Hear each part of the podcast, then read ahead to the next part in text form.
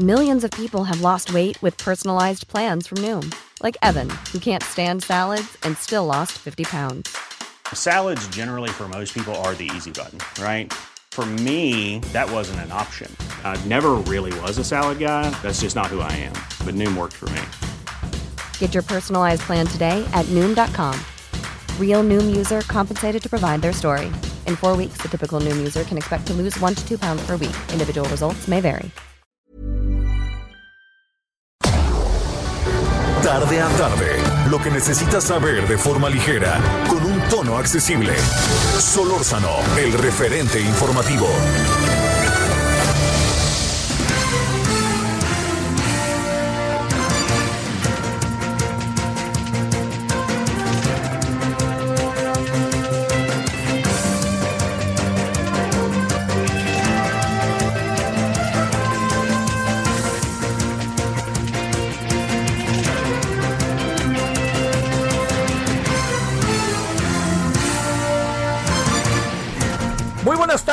16 horas en la hora del centro. ¿Cómo le ha ido en este día? Que en el caso de la Ciudad de México les informo, les cuento que eh, algo que ha pasado, ¿sabe qué es? Que a lo largo del día, este, lo que ha sucedido es que eh, no- nos hemos encontrado en una, en una situación en donde eh, lo, que, lo que ha venido a suceder es que, eh, o sea, lo que ha venido a suceder es que, que lo, lo- que lo que pasa con estas, con este tipo de días es que hace calor, ¿no? Bueno, este, hay sol y entonces el sol nos acalora, pero en el problema, la cuestión de que nos acalora, eh, nos metemos a los espacios cerrados y hace frío. Entonces, para que no perdamos de vista que tenemos que estar a las vivas. Bueno, yo espero que haya pasado hasta ahora un buen día. Son ahora las 16 con 1 en hora del centro, es 19 de noviembre. Mañana es 20 de noviembre y mañana es el día que eh, por el cual se tomó el lunes como puente para que no perdamos ahí por ningún motivo de vista que estamos en una, en, digamos, en, estos días que son importantes, el Día de la Revolución Mexicana, y bueno, este es uno de los asuntos. El otro es que nos llegó lo que se conoce como, así se llama, ¿eh? tal cual, le voy a decir, nos llegó a todos, bueno, pues a su servidor para que lo dé a conocer, se llama espécimen sin valor. Quiere decir que es el billete nuevo de, de, mil pesos, sí es de mil pesos, ¿verdad? Sí, de mil pesos sin valor. Pero es para que lo veamos, pero es una réplica. Es, digamos, si le quitamos el espécimen sin valor, esa leyenda que tiene, le puedo decir que es este día de veras, ¿no? Porque está incluso la consistencia, el grabado, todo eso. Bueno, le voy a decir, del lado, lado de el- del anverso aparece el presidente Francisco I. Madero, Hermelinda Galindo y Carmen Cerdán, impulsoras de los ideales de la Revolución Mexicana. Y aparecen en tres diferentes ángulos. En primer plano aparece Francisco I. Madero, en segundo ángulo aparece, en segundo plano aparece Hermelinda Galindo y en tercer lugar Carmen Cerdán. Bueno, adiós, ahora sí, los que estamos por ahí. Y aparece en, en el reverso eh, un tigre, perdón, voy a hacer ecosistema, voy a leer, ¿eh? ecosistema de selvas húmedas con el jaguar, dije yo, tigres jaguar, perdón, y los árboles de la ceiba y el zapote de la antigua ciudad maya, bosques tropicales protegidos de Cal- Calakmul en Campeche, patrimonio cultural y natural de la humanidad. Y esto es lo que tenemos, y está efectivamente un este jaguar precioso caminando entre estas zonas a las que hace referencia el billete. El billete es que de color que es, que será como azul gris, ¿no? O algo así. Yo no soy muy bueno para los colores. No soy exactamente daltónico, pero no soy muy bueno. Pero así como azul gris, tiende a ser gris. Y está bonito, está elegante. Ya lo verá usted. Ya lo tendré en sus manos próximamente. Entonces ya está circulando, ya estará circulando. El número de folio es el 108, eh, correspondiente a la nueva familia de billetes, este, a través del medio de comunicación que representa, dice la Secretaría, la Subgerencia de Comunicación Social de la del Banco de México. Así que ahí estuvo, ya estuvo este Jonathan Gita y andaba en primerísima fila mostrando el billete. Entonces, ya tenemos el billete que yo le enseñé el otro día de 100 y ahora viene el de 1000. Y pues yo creo que por lo pronto hasta ahí nos quedamos, ¿no? O, no sé si vayan a cambiar otros. Bueno, esto es lo, lo, lo segundo. Primero diciéndole que esté bien. Segundo, este tema que le hago referencia. Vámonos al tercer tema. Mire, eh, está una discusión que me parece una discusión eh, es interesante digo es una discusión del cómo más que una discusión del si se hace o no se hace esa discusión del cómo tiene que ver con lo siguiente. Resulta que eh, eh, vamos a tener en las siguientes elecciones, en estas obsesivas elecciones del 21, vamos a tener ni más ni menos algo que no habíamos tenido antes. Y ese antes que no habíamos tenido es la reelección. O sea, los legisladores, los alcaldes, los presidentes municipales se van a poder reelegir. Hoy, por ejemplo, de hecho, Vidal Llerenas de Escaposalco dijo, alguien dijo en su nombre, yo sí puedo y me voy a reelegir y así de fácil, este, eh, podemos, este, me voy a reelegir y punto. Bueno, mire, es, es muy importante, sí, sí se lo planteo como, como algo que a mí me parece que es eh, muy relevante eh, que lo tengamos nosotros enfrente, que es el hecho de qué, qué significa el proceso de reelección. Yo creo que, eh, digamos, a, ver, yo le doy algunas ideas. Al rato vamos a, a, platicar con Ciro Murayama. Pero a ver, yo le voy adelantando algunas ideas. Una de ellas.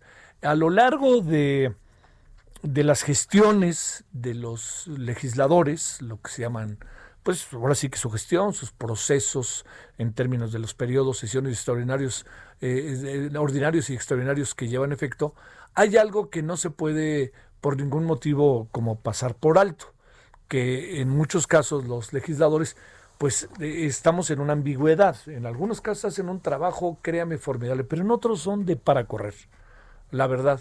Yo se lo, lo, he dicho y no es la primera vez que lo digo y ni escondo lo que digo. Es simple y sencillamente que los legisladores hacen un trabajo profundamente desigual y algunos de ellos no están suficientemente preparados, más allá de la popularidad o de que hayan ganado el voto.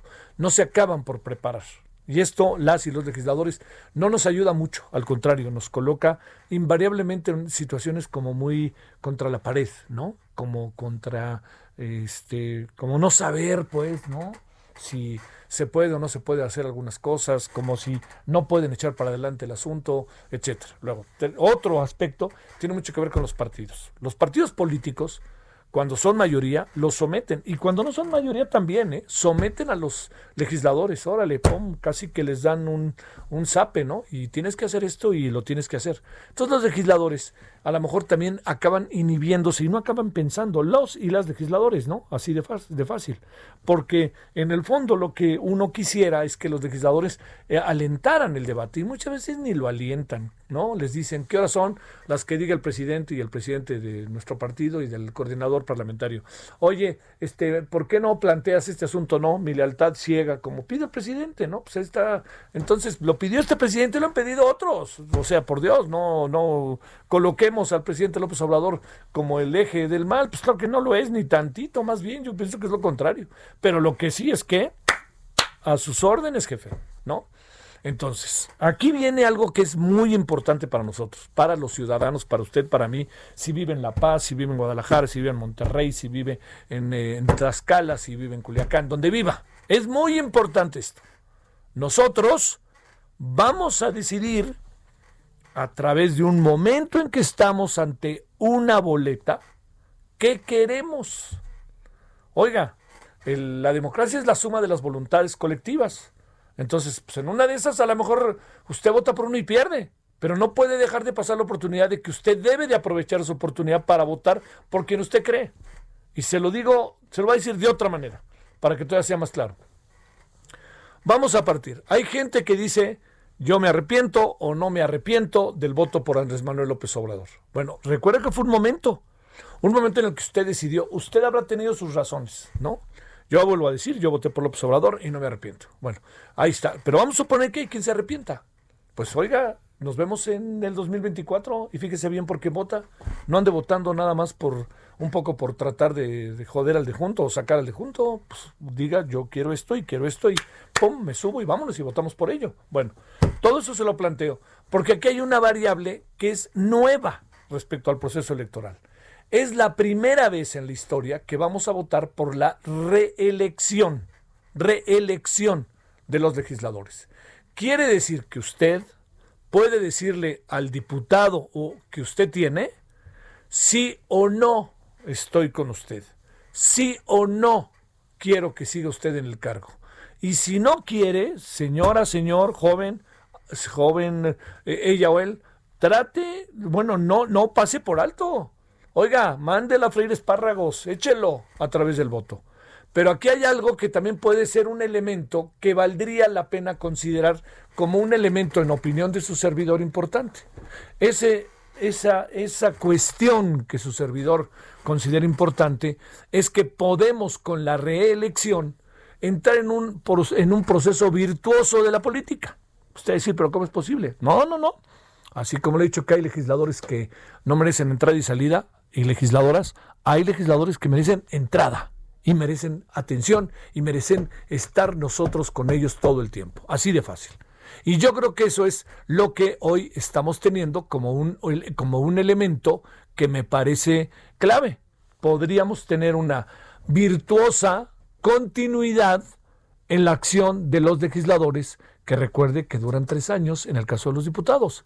Entonces, en una de esas, a ver, yo le digo, Usted tiene un diputado que le ha hecho su trabajo. Usted no sabe ni quién es el diputado. bueno, sí sabe, ¿no? Porque fue y le vendió el jardín de rosas. Estoy, yo aquí estoy, y yo soy el meromero, y yo soy amigo de López Obrador, y además me saco fotos con López Obrador. No, no, no. Yo soy la quintesencia del PRI, conozco a todos los priistas, y el gobernador es mi cuate. todo lo que usted diga, y mande. Pero ya van tres años, el año que entra, para que usted diga sí o no. Esto es muy importante. Si usted no ve que su diputado o su alcalde, su presidente municipal esté funcionando, perdóneme, no le dé chance ya. Échelo. ¿Cómo lo puede echar con el voto? Pero también hay algo. Hay un diputado que ha estado cumpliendo. Hay un presidente municipal, una diputada en sí. Oiga, ratifiquémosle, vámonos con ellos, vamos a empujarlos, vamos a buscar la profesionalización de la política. ¿Por qué razón? Porque si cada vez que iniciamos un periodo ordinario de sesiones, empezamos casi de cero, porque luego llega un nuevo partido y pasan muchas cosas, yo le diría, hasta aquí llegamos, ¿no? Así de plano, hagamos un alto en el camino y en el alto en el camino, este, hagámoslos a un lado y metamos a los que queremos. ¿Cómo podemos meter a los que queremos? Bueno, participando, pero que en el voto también hagamos una evaluación. El voto es una evaluación que vamos a dar, así de fácil se lo digo. Vamos en el voto a decidir si yo quiero este o no quiero este. O vamos a decidir si quiero seguir teniendo a este. Bueno, esa es una parte del asunto. La otra parte del asunto es que para que la reelección se cumpla, pues otra vez entramos en ese círculo odioso de las campañas. Y entonces otra vez surge el dinero por aquí, por allá y acullá, y ahí está el dinero, ¿no? Entonces, ¿Qué debe de hacer? ¿Cuánto tiempo se debe de llevar un proceso de campaña? Porque acuerde, por más que usted sepa quién es el diputado, ese diputado que se quiere reelegir, esa diputada que se quiere reelegir, ese alcalde que se quiere reelegir, esa mujer alcalde que se quiere, la alcaldesa que se quiere reelegir, pues necesita tiempo para decirle, oiga, yo también aquí estoy y le voy a contar todo lo que he hecho por si usted no lo sabe y mire y le voy a demostrar y yo quiero que usted me vuelva a, me vuelva a votar por mí. Bueno, todo ello es un asunto que se lo pongo en la mesa porque vamos a empezar a darle duro y macizo al tema. Vamos a entrar en un, en un ir y venir respecto a las campañas y nos vamos a saturar. Y vamos a estar hasta el gorro. Vamos a estar hasta la moder. Usted y yo lo sabemos. ya, no, ya, ya, pánele, ¿no? Vamos a salir a la calle y nuestras honorables calles, junto con la pandemia, llenas de volantes por aquí y por allá. Y yo soy la neta del planeta. No, yo soy el mero. No, no, no. El mero mero soy yo. Y se van a decir de cosas. Bueno, yo, esto es casi que intrínseco a la política. y no es México. ¿eh? Entonces, yo, yo le plantearé lo siguiente. Eh, no perdamos de vista la importancia que tiene un momento cada tres años o cada seis años en nuestras vidas al sufragar, al votar. Y si usted está hasta el gorro de su diputado, échelo, échelo, no le permita más concesión, dele la oportunidad a otro pero si su diputado está haciéndolo bien en este ejercicio que por primera vez vamos a tener, dígale al diputado, señor diputado o diputada, cuenta conmigo. Pero hay de usted, ¿eh? O sea, estamos, estamos fortaleciendo nuestra relación de nuevo, estamos rearmando nuestra relación. Pero si usted no cumple, hay de usted, ¿eh? Va a haber duro a la cabeza. Y la otra parte para cerrar sería, los diputados no piensan o sí piensan. Claro que piensan, algunos de ellos son pero sensacionales, ellas y ellos pero algunos y algunas viven bajo el síndrome de que les digan qué hacer.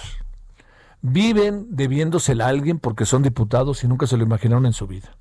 Viven levantando la mano cuando les piden que la levanten. ni siquiera están de acuerdo con algunas cosas, pero dicen yo voto y punto. Bueno, esos y esos diputados son los que hay que buscar la manera de echarlos. Esos no nos convienen. Nos conviene alguien que no sepa, pero que quiere saber, alguien que diga que sabe, pero no sabe. Esa es la clave del asunto, así de fácil. Tenemos ante nosotros una brillante oportunidad. Falta todavía, ¿eh? pero tenemos una gran oportunidad porque le quiero reiterar, estamos ante la posibilidad de que usted y yo podamos decirles a los legisladores que ya están, que se quedan. Entonces, cuando yo oigo a Mario Delgado, el líder de Morena, el nuevo presidente de Morena, que dice, oigan, relíjanse todos que lo han hecho re bien, no marche, no marche, señor, no marche, no marche. No es cierto. Hay muchas cosas que han estado pendientes, muchas decisiones que se han tomado, por ejemplo, todo el tema de los fideicomisos no tuvo todo el proceso necesario de reflexión, todas estas cosas. Yo le diría si cuántos de Morena estaban a favor de los de que se retiraran los fideicomisos y cuántos no. Otra, imagínense que los que estaban en contra hubieran votado en contra, quién sabe dónde andarían, ¿eh? No tengo la más pálida idea. Bueno, cerramos el asunto diciéndole a las vivas, viene un proceso muy interesante para el país Falta, pero no olvide que en ese proceso se nos había pasado quizá por alto algo que es eh, necesario imprescindible. Entender que el año que entra los diputados y diputadas de la actual legislatura están en posibilidad de ser reelectos. Ojo con eso. Siempre duraban tres años y se iban. Ahora pueden durar tres pues duraron tres, pueden durar seis. Ojo con eso. Y también los alcaldes, los alcaldes de la Ciudad de México. Usted quiere al alcalde, a ver, de Tlalpan. Conste que lo dije a ojo de buen cubero, ni siquiera tengo muy bien quién es la alcaldesa de Tlalpan en la cabeza. ¿Quiere usted a la alcaldesa de Tlalpan y vive en Tlalpan, en la Ciudad de México? ¿La quiere o ya no la quiere? Échela si no la quiere. Échela, vote en contra. Pero si la quiere, dígale y además exíjale. Eso es lo que vamos a tener enfrente. Por eso hay que ponernos muy, muy a las vivas en el proceso de reelección. Es un ejercicio muy atractivo, interesante, que nos permite abrir nuevos espacios, pero yo le diría, en esto no hay concesión, ¿eh?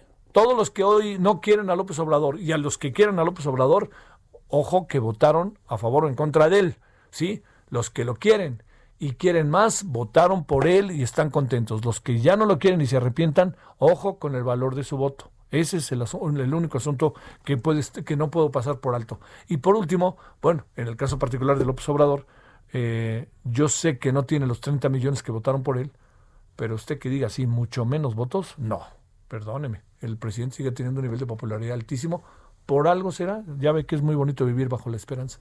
Bueno, a ver, vamos a entrar con lo que tenemos que decir. Bueno, y que todo este ruido que nos está tirando es porque vamos a hablar al rato del tema, reelección, etcétera. Quiero hacerle, si me permite, llamar su atención sobre el tema. Pero ¿sabe qué es lo que viene ahora? Salvador Cienfuegos. Vamos a hablar del 16-17 en la hora del centro. Solórzano, el referente informativo.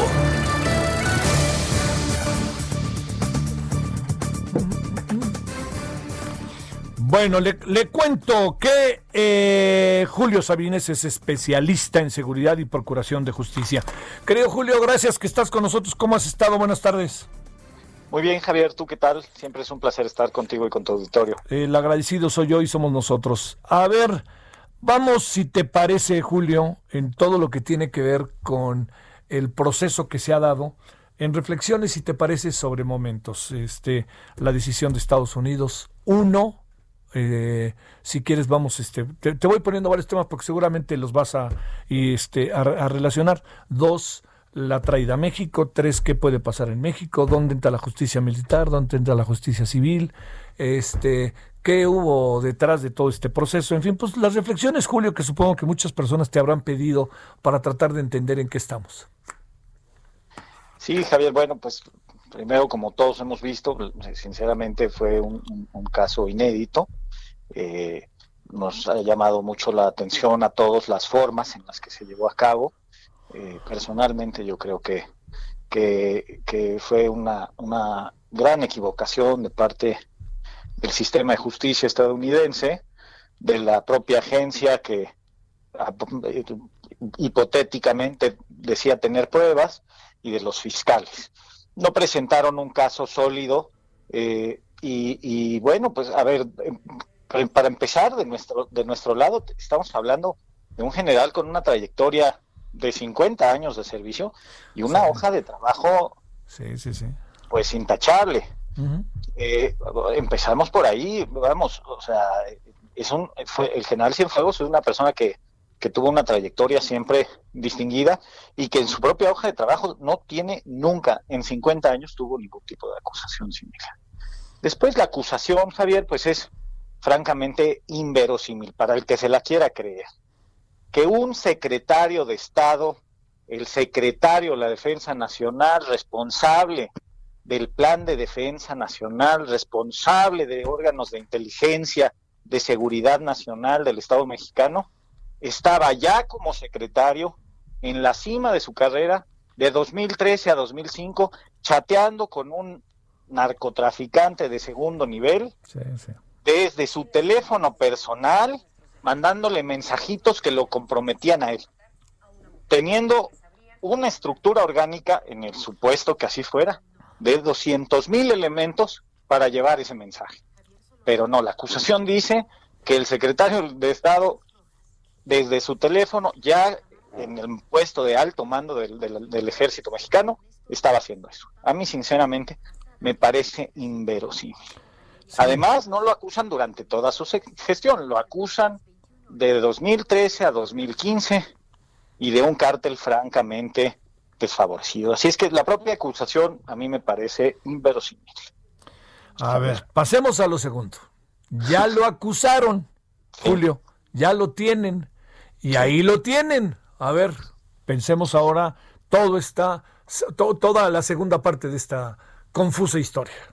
Bueno, eh, quiero, quiero además dejar patente para el público que no estamos hablando de una persona eh, privada, estamos hablando de un general en activo del ejército. Esto es algo que, que poco se sabe, pero de acuerdo a un decreto presidencial, los secretarios de la defensa nunca pasan a retiro. Eh, ¿Se cortó? Sí, estamos ahí, nunca pasan a retiro. Continuamos. Es, es un decreto presidencial de enero del 76, todavía firmado por el presidente Echeverría, en el que por decreto todos los secretarios en activo. Entonces, para empezar, detuvieron a un general en activo del, del, ejército mexicano. Ahora, evoluciona, eh, eh, quien conozca o esté familiarizado con el sistema de justicia estadounidense sabe que conseguir eh, el indictment de, un gran jurado no es precisamente tan complicado.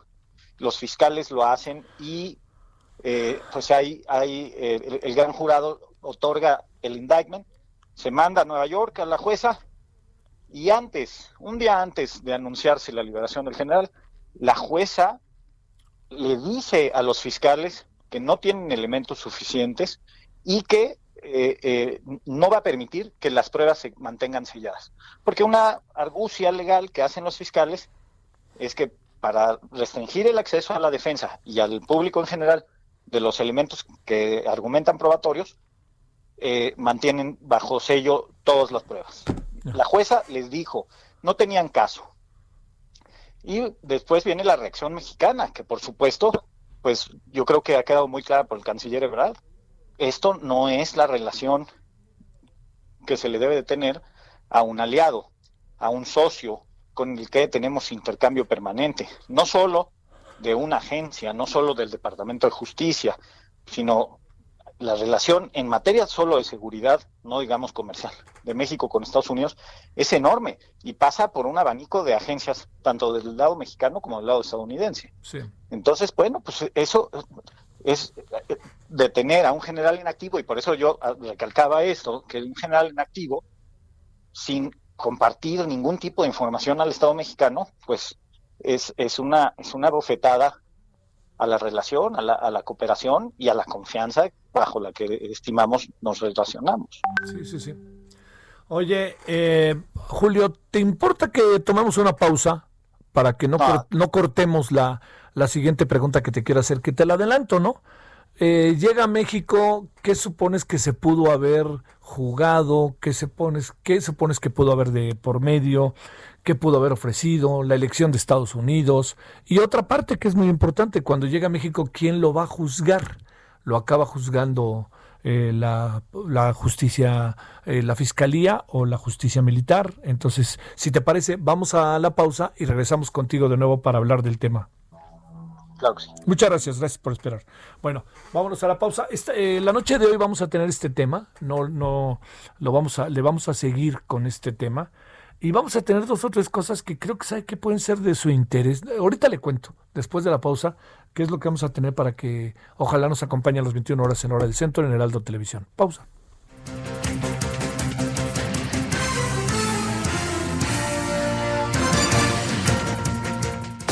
El referente informativo regresa luego de una pausa. Estamos de regreso con el referente informativo.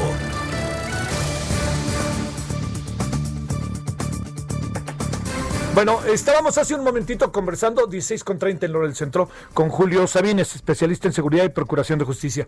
Entonces, Julio ya nos había planteado, primero, cómo ve el, caso per se en función de las acusaciones, lo que vino pasando posterior, y entonces le dijimos a Julio, gracias Julio, por cierto, que sigues con nosotros, déjame plantearte las siguientes dos preguntas. Primero, eh, ¿cómo, cómo, ¿qué supones que hubo de por medio en una negociación en donde así de fácil, entendiendo que hay acuerdos y toda una serie de cosas, como que la justicia pasó a segundo plano y entró la diplomacia y también hay algo que no alcanzó a entender muy bien, Julio, si nos ayudas. Se metió el tema de... Eh, de regresarlo, siendo que Estados Unidos estaba afectado por lo que estaba haciendo presuntamente el general, porque la droga estaba llegando a los Estados Unidos. A ver, sí, sigamos, Julio, y gracias. Sí, Javier. Eh, mira, yo personalmente creo, creo que eh, lo que estamos viendo es la solución con la que Estados Unidos se está lavando la cara. Eh, para no quedar en ridículo completamente, y hablo del sistema de justicia, se aventaron a un, a un caso sin pruebas, sin elementos, seguramente basado en meras conjeturas que no pueden probar más allá de una duda razonable la responsabilidad. Y México, creo muy dignamente, eh, pues puso una postura en la que nunca pidió al general, ¿eh? Lo ha aclarado el general y el gobierno mexicano, eh, lo ha aclarado el canciller y el gobierno mexicano. Nosotros no pedimos al general de regreso. Simplemente pusimos bajo la mesa que las formas bajo las que lo detuvieron no son las formas en las que los aliados se comportan. Entonces, Estados Unidos dice, bueno, pues eh, esa es tu posición, sí, y mi posición es que estos asuntos los tenías que haber compartido conmigo y tenías que haber compartido esa información. Estados Unidos trabajó con la Secretaría de la Defensa Nacional y con el general Cienfuego más de seis años. Y, y esta acusación solo es durante los primeros dos años. Probablemente no tuvieron respaldo ni en el propio Pentágono, ni en el Estado Mayor Conjunto de la Defensa de los Estados Unidos, ni en el Departamento de Defensa, en donde se trabajó de forma permanente con el general. México no pidió al general. México lo que dijo fue, tú me debiste de haber compartido esta información antes, eso es lo que hacen buenos aliados, eso hacen lo que es buenos vecinos. Y Estados Unidos, con la papa caliente, como se dice coloquialmente, pues encontró como la mejor solución para lavarse la cara en un juicio que claramente iba a cargarles consecuencias e incluso contrademandas, pues de, lavarse las manos y decir, ¿saben qué? La regamos, eh, eh, está el general libre de cargos, eh, dejamos caer todas las acusaciones y pues trabajamos en la relación bilateral que, como en efecto lo solicitó México, debe de ser de confianza. Yo creo que es importante que no pensemos que por ser Estados Unidos son incorruptibles y perfectos y por ser México nosotros estamos equivocados siempre. Sí, sí, sí, sí, no. O sea, esta visión de que por que allá están, ah, porque allá están en Estados Unidos, hay cientos y cientos y decenas de casos, hasta en la cultura popular, en los que los fiscales pierden los, los casos porque no tienen pruebas. Sí. Oye, eh, Julio, la parte que corresponde a la forma, el mecanismo, nunca deja de ser militar. Este, eh, ¿Cómo queda la parte que compete a la forma en que debe de ser o el mecanismo por el cual debe de ser enjuiciado en su caso? perdón, va otra vez. La forma en que debería de ser investigado el general.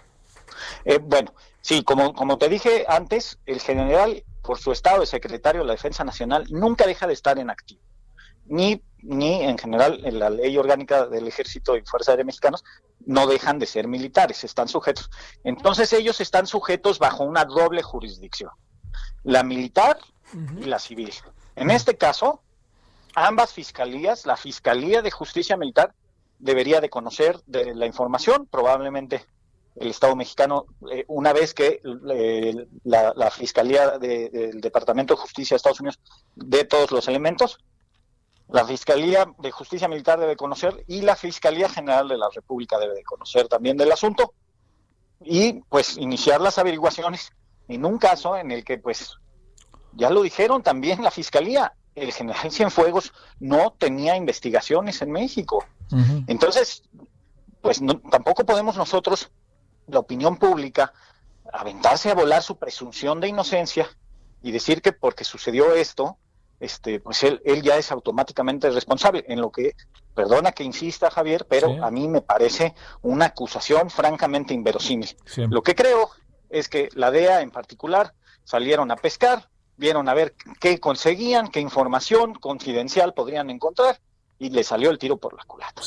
Pero eh, pues será la, la Fiscalía General de la República y será la Fiscalía de Justicia Militar quienes conozcan de los elementos de prueba que tienen eh, que por supuesto además en el sistema de justicia mexicano esos elementos fueron obtenidos de forma ilícita. Entonces, en todo caso, la fiscalía tendría que regresar, revisar, eh, solicitar al juez eh, pues los elementos de, investigación, etcétera, y empezar una investigación de principio que le permitiera a la fiscalía sostener una acusación en caso de que la hubiera o de, retirarla ante, un, juzgado mexicano.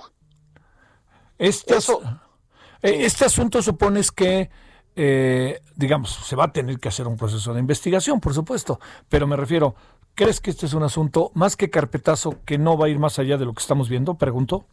Sí, sin duda, Javier. Yo creo que no hay elementos para, para acusar al general Cienfuegos.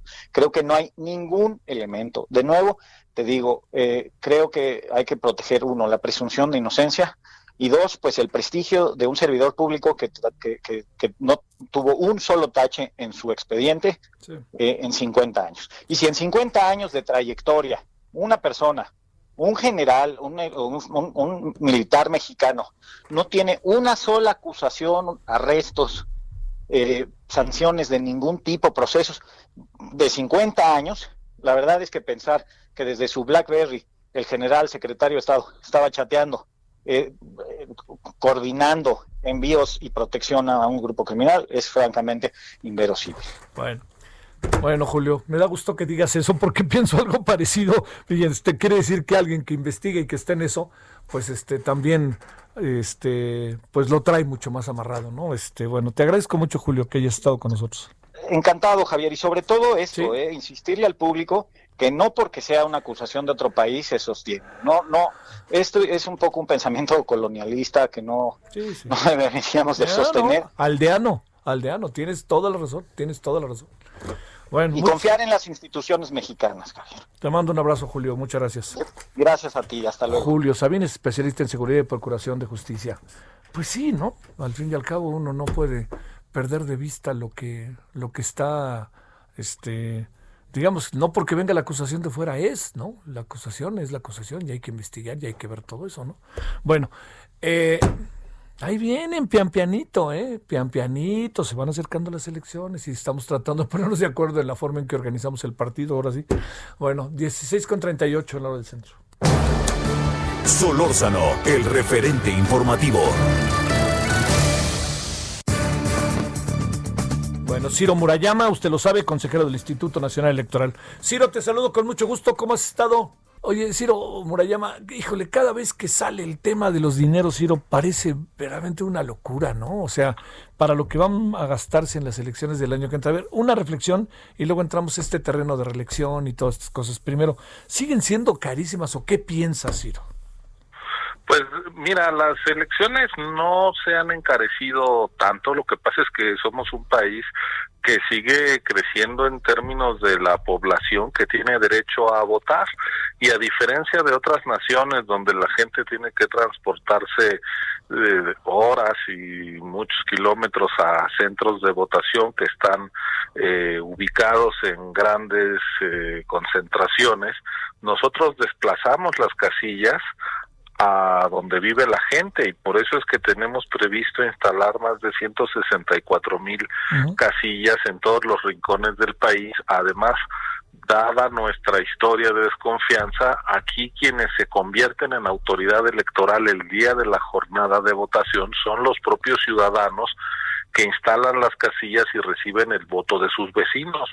Para hacer eso posible hay que salir a invitar a los ciudadanos al 13% del padrón electoral, estamos hablando más de 12 millones de personas que vamos a visitar en sus casas, vamos a capacitar para que finalmente haya un millón cuatrocientos mil ciudadanos cuidando de la votación, haciéndola posible. Este trabajo de campo no se hace en otras naciones donde, por ejemplo, son servidores públicos los que instalan las casillas. Aquí no podría ser así por la desconfianza. Entonces nosotros tenemos una serie de reglas que hacen que nuestro sistema electoral pues esté funcionando bien, que haya superado tantas pruebas eh, a lo largo de los años, que nos haya permitido eh, estar viviendo esta era de alternancias que hace apenas algunos años era impensable.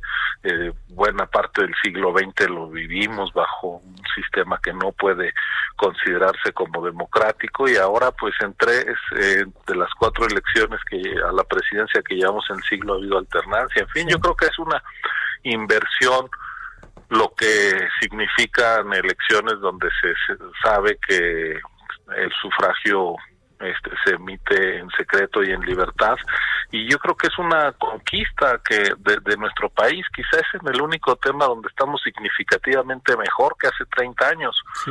Y claro eso y requiere una inversión. Nosotros lo que solicitamos este año son 32 centavos por cada 100 pesos del presupuesto de egresos de la federación, es decir, este no no distraemos ni 50 centavos de cada 100 pesos para hacer posible la renovación pacífica del poder en México. Entonces yo creo que es un dinero bien invertido por parte de la sociedad mexicana que permite tener representantes y gobernantes pues que salen nada más y nada menos que del voto popular y no de imposiciones centrales ni de eh, arbitrariedades. Entonces yo creo que este tema de que algo cuesta, pues mira, las elecciones más baratas son las que no se hacen, pero pues eso sí me parecería una locura, ¿no? Sí, sí, sí, sí, sí. Oye, a ver, eh, ¿por qué estamos en una, una discusión, eh, digamos, dónde están los, los términos de la discusión sobre cuándo empezar el proceso de las campañas, reelección, 60, 30 días, costos, etcétera? ¿En qué estamos ahí exactamente, Ciro? Mira, cuando empiezan las campañas está claro, es este abril y mayo van a ser las campañas y el 6 de junio es la votación, duran 60 días las campañas y las precampañas empezarán a finales de diciembre. Eso ya está establecido en la ley, ahí no hay mayor eh, discusión, hay plena certeza de cuáles son los tiempos.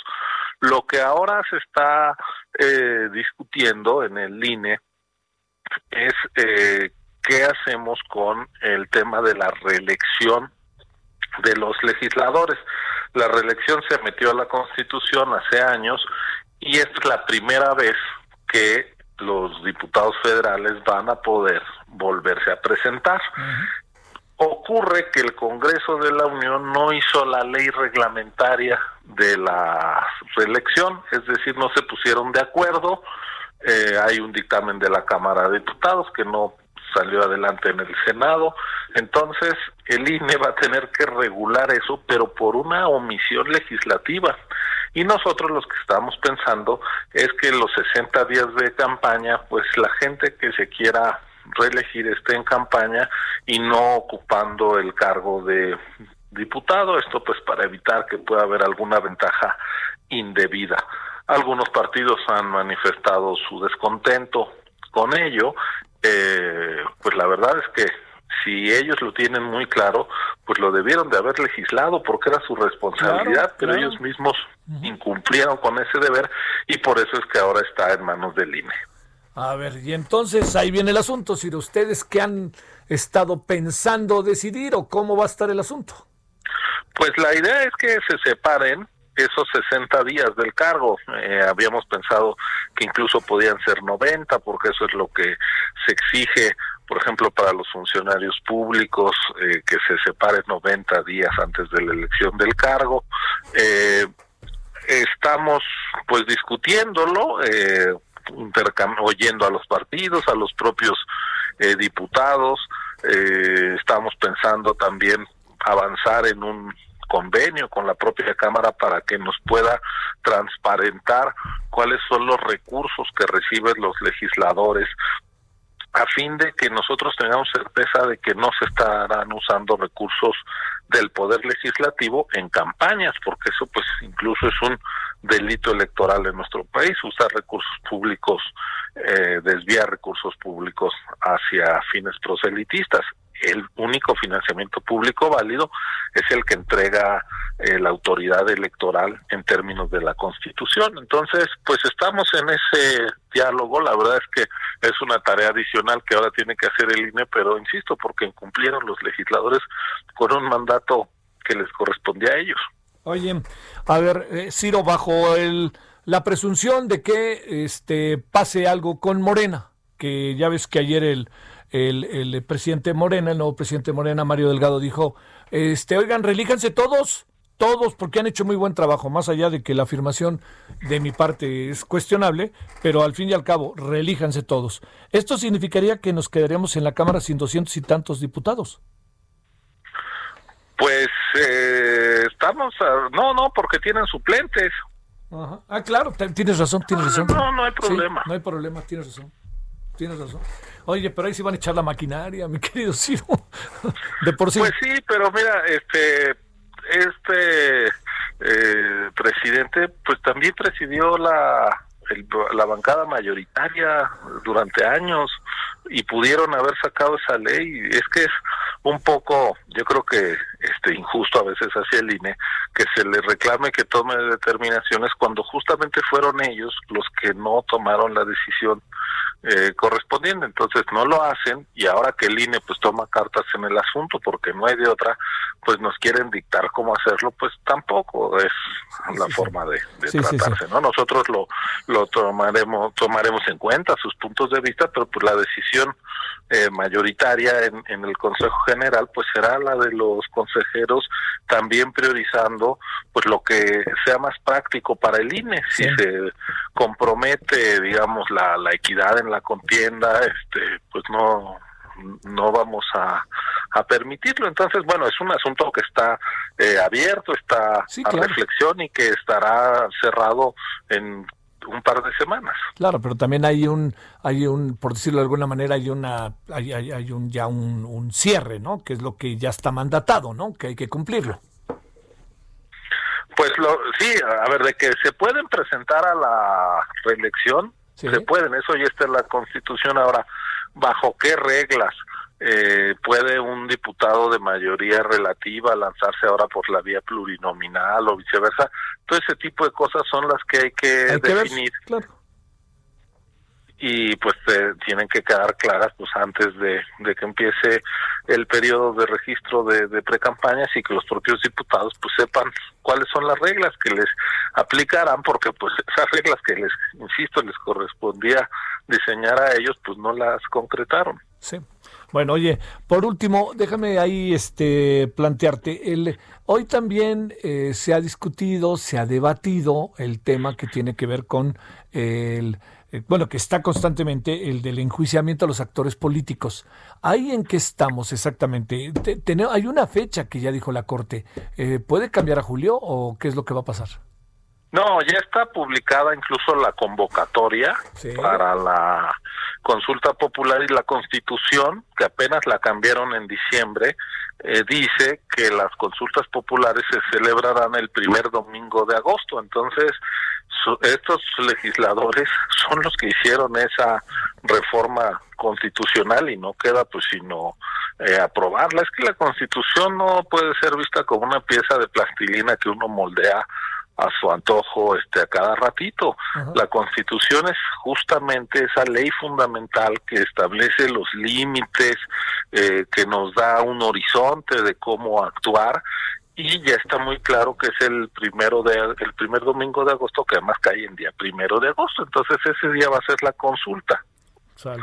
bueno te mando un saludo Ciro Murayama y muchas gracias que estuviste con nosotros. No gracias a ti como siempre un gusto para Javier y pues ya en espera de, de, ver cómo les va a los Pumas en la liguilla. Oye este por lo menos están entre los cuatro no y con el plantel que traían me parece que fue de menos a más no Sí, sí, la verdad es que es eh, andamos de plácemes, ¿no? En este año tan difícil y con tantas malas noticias, este, pues al menos un, un, gusto deportivo. Oye, de las Chivas ni hablamos, porque además los líos, este, extra cancha, ay, ay, ay, ay, ay, ¿no? Este, pero bueno, ya, ya, ya, ya falta poco, por lo menos yo espero que nos, nos resetemos al Necax el sábado y ya con eso nos vemos al rato. Muy bien. Sale, muchas gracias. Suerte.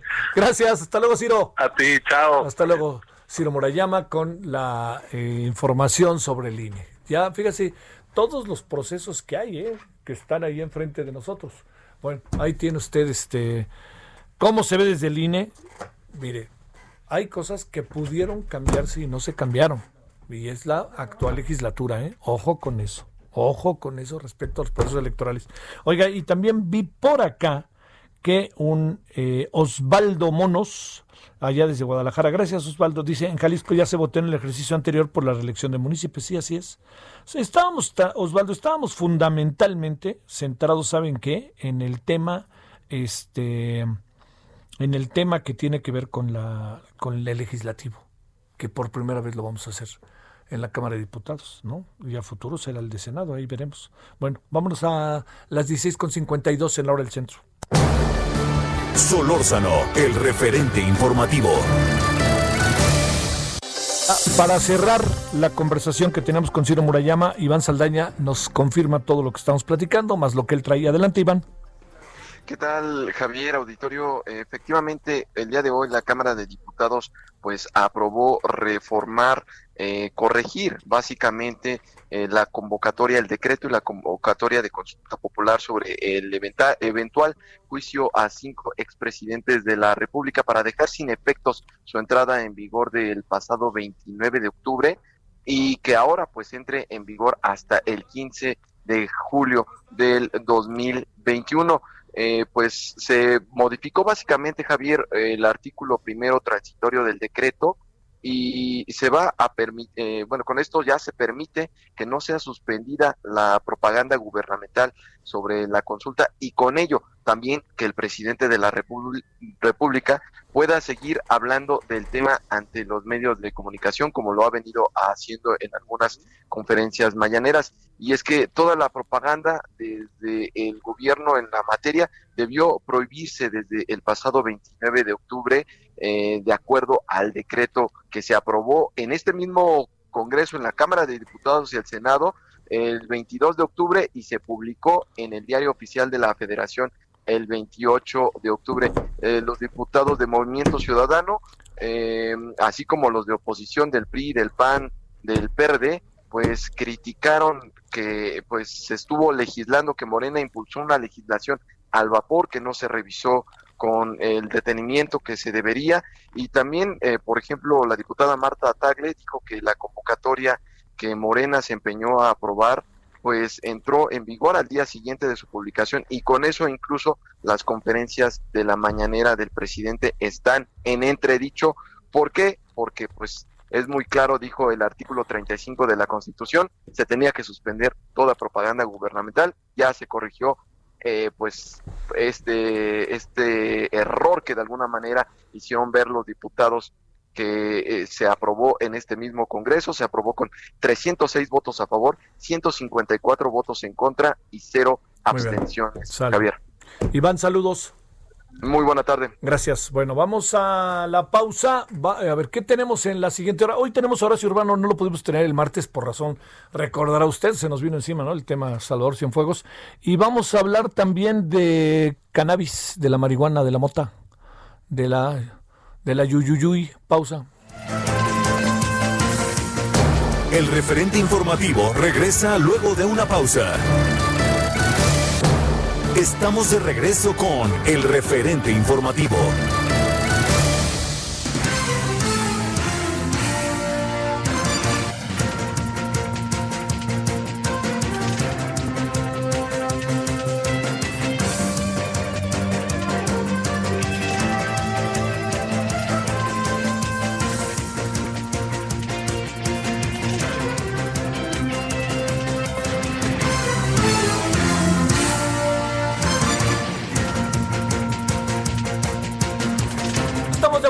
A las 17 horas en la hora del centro. Sigue, está abierto el cielo aquí en la ciudad, ¿eh? pero de que hace frío, pues sí hace frío, ¿no? En las zonas, eh, sobre todo en- cuando estamos en, este, en lugares cerrados. Bueno, oiga, a ver, eh, como preámbulo, ¿no? De lo que vamos a conversar.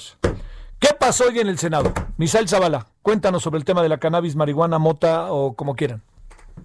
Javier, buenas tardes, buenas tardes al auditorio. Efectivamente, pues llevamos tres horas alrededor de, la discusión eh, para la regulación del cannabis. Prácticamente es una ley que estará a- por aprobarse en algunos eh, en algunos minutos, debido a que todas las bancadas, a excepción de Acción Nacional, mostraron su voto a favor de esta situación. Bueno, la intención del voto apenas todavía no sabe el tablero, pero bueno, la intención del voto del PRI, del, del PRD, de MC, de Morena, de los aliados de Morena es que van con la regulación de la de la marihuana y bueno eh, con esto pues se modificarían leyes como la Ley General de Salud y el Código Penal Federal además pues también se impulsará un Instituto Mexicano para la Regulación y Control de Cannabis que será creado a más tardar en seis meses después que se publique el decreto de la nueva ley. En el debate, pues el senador Damián Cepeda fijó la postura de la mayoría de Acción Nacional que va en contra de la nueva ley, a excepción de Xochitl Galvez Ruiz, y Gustavo Madero que van van a favor que dijeron en, hace rato en tribuna que van eh, a votar a favor de este dictamen y bueno los, los panistas acusaron a Morena y al resto de los partidos de aprobar eh, que se liberalice el mercado de las drogas en el país. La senadora también por Movimiento Ciudadano Patricia Mercado afirmó que votó a favor para que votará a favor perdón para que todo el consumo de marihuana sea libre de sangre y además legal eh, Javier, cabe recordar que esta nueva ley eh, pues pasa ahora a la Cámara de Diputados, pasará ahora a la Cámara de Diputados y eleva la posesión eh, personal de marihuana de 5 a 28 gramos, mientras que la posesión de 28 hasta 200 gramos de marihuana no ameritará presión, prisión, perdón, sino una multa de hasta 10.500 pesos. Esto es como va avanzando ahorita, ya en estos momentos, el dictamen de la regulación de la marihuana en eh, su uso lúdico, medicinal y también industrial, Javier. Oye, bueno, este asunto, eh, no, no, ahora sí que esto no se acaba hasta que se acabe. Estamos todavía en el aire, pero empiezan a perfilarse algunas cosas, ¿no? Efectivamente, sí, con el debate que se dio, que se, está, se ha estado dando desde hace tres horas, pues prácticamente eh, todas las bancadas van, eh, a excepción de Acción Nacional, van a favor de este dictamen. Incluye el PRI, ¿verdad? Incluida el PRI, incluida, eh, incluido el Partido de la Revolución Democrática también. Oye, el Movimiento Ciudadano, ¿qué dice?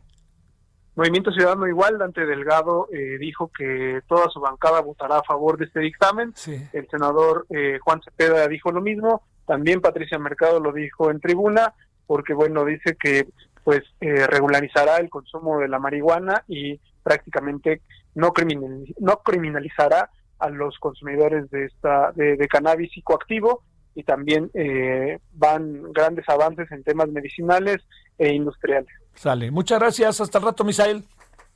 Gracias Javier, buena tarde. A ver, bueno, vamos con, con el tema. Adán Maciel es representante de la empresa Hemp Solution México, especialista en CDB, medicinal y vocero del Club Canábico Xochipilli. ¿Cómo estás, Adán? Gracias que estás por ahí. Buenas tardes. Muchas gracias por el acercamiento. Estoy aquí muy emocionado. bueno, Dígame. oye, puede ser un día muy interesante. A ver, fíjate que ahorita, viendo en, en este, en algunas de las, así te, te lo, te lo voy contando, pues, eh, al- hay gente que no está tan, tan convencida, está a favor, pues, del uso lúdico, etcétera, pero no está tan convencida de lo que se está debatiendo y las formas en que están quedando las cosas. A ver, mira, estaba buscando, lo que pasa es que ya sabes, esto es como cuando llegas a un taller y el coche está, este, no está arrancando y lo echas a andar y todas las veces arranca, ¿no? Entonces quiero, quiero ver, quiero ver, este, si no te importa, Adán, tratar de, de, encontrar lo que dice. Bueno, no lo tengo a la mano, lo encontraré, pero yo te, por, yo te planteo qué piensas de lo que se está debatiendo y a las conclusiones iniciales que se están llegando. Claro que sí, mira. Primero hay que entender tres eh, sucesos que están en discusión ahora. El primero sería el tema del uso medicinal. Ese tema ya pasó a discusión y se legalizó en 2017. En ese sentido está bastante atrasado y es por eso que se está exigiendo que la COFEPRIS presente el reglamento para el uso medicinal del cannabis. eso la mayoría de las personas está completamente de acuerdo en apoyar porque es un uso totalmente loable, ¿no? La salud de los mexicanos. Sin embargo, también está actualmente y el trabajo de los senadores es en tema de la legalización del uso adulto, del uso personal, del uso lúdico, de la marihuana. Entonces ese es un tema bastante polémico. Hay personas que no están de acuerdo, hay otros que sí, pero lo que realmente coincidimos es que termine la criminalización que termine la violencia. Y en ese sentido los mexicanos sí nos sumamos al fin de, la violencia. Y el tercer tema, que actualmente con el nuevo dictamen que se está discutiendo en el Senado, es incluirle a la legalización el, un trato especial al uso industrial, súper importante para em, empoderar a México a toda esta industria nueva que está surgiendo a partir del cáñamo industria, que es una variedad del cannabis que no es psicoactiva, no es marihuana, se utiliza para obtener papel, se utiliza para muchos, muchos este, beneficios en todas las industrias, desde la automotriz, del papel, de la textil, y bueno, eso es lo que los senadores están viendo actualmente. A ver, Adán, el tema de la cantidad que puedes traer ha generado una gran controversia eh, por una, una razón, una de las razones es la cantidad de cigarros, la cantidad de chubis, de como le quieran llamar, que significa que traigas en la bolsa para tu consumo diario. ¿Esto cómo, cómo lo vemos, cómo lo evaluamos, cómo lo ves? Eh, pues bueno, aquí ya entramos en la cuestión personal de los individuos. Sí. Hasta ahora está permitido desde 2009 portar hasta 5 gramos de marihuana y esto no representa un peligro para la sociedad o bueno, hasta ahora no ha presentado un peligro. Sin embargo, existe la extorsión policíaca, que es este, este tipo de revisiones usualmente este, indebidas por parte de los, de los policías y levantan a personas pues, que no están actuando de una manera indebida, simplemente tienen una aportación de cannabis. En este sentido, pues sí vemos este un avance que ya se permita que sean 28 gramos, porque pues hasta ahora se ve muchísimo que los ministerios públicos, que los juzgados cívicos están plagados de consumidores de, cannabis, de marihuana, y los policías no están realmente deteniendo a asaltantes, a delincuentes peligrosos, simplemente se están yendo por la extorsión policíaca para obtener un beneficio económico. A ver, la parte que tiene que ver con narcomonedeo y tránsito, ¿qué piensas de lo que se está debatiendo, Adán?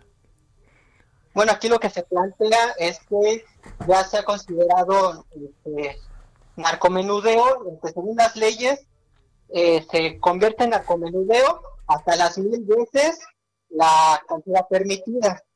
En este caso, actualmente son 5 gramos Narcomenudeo en automático es cuando una persona tiene 5 kilos. Entonces ahora que van a ser 28 gramos de portación, esta cantidad de narcomenudeo sube hasta los 28 kilos. Sin embargo, los senadores plantean que haya multas a partir de los 200 gramos en adelante. Eso, ¿y qué piensas de eso?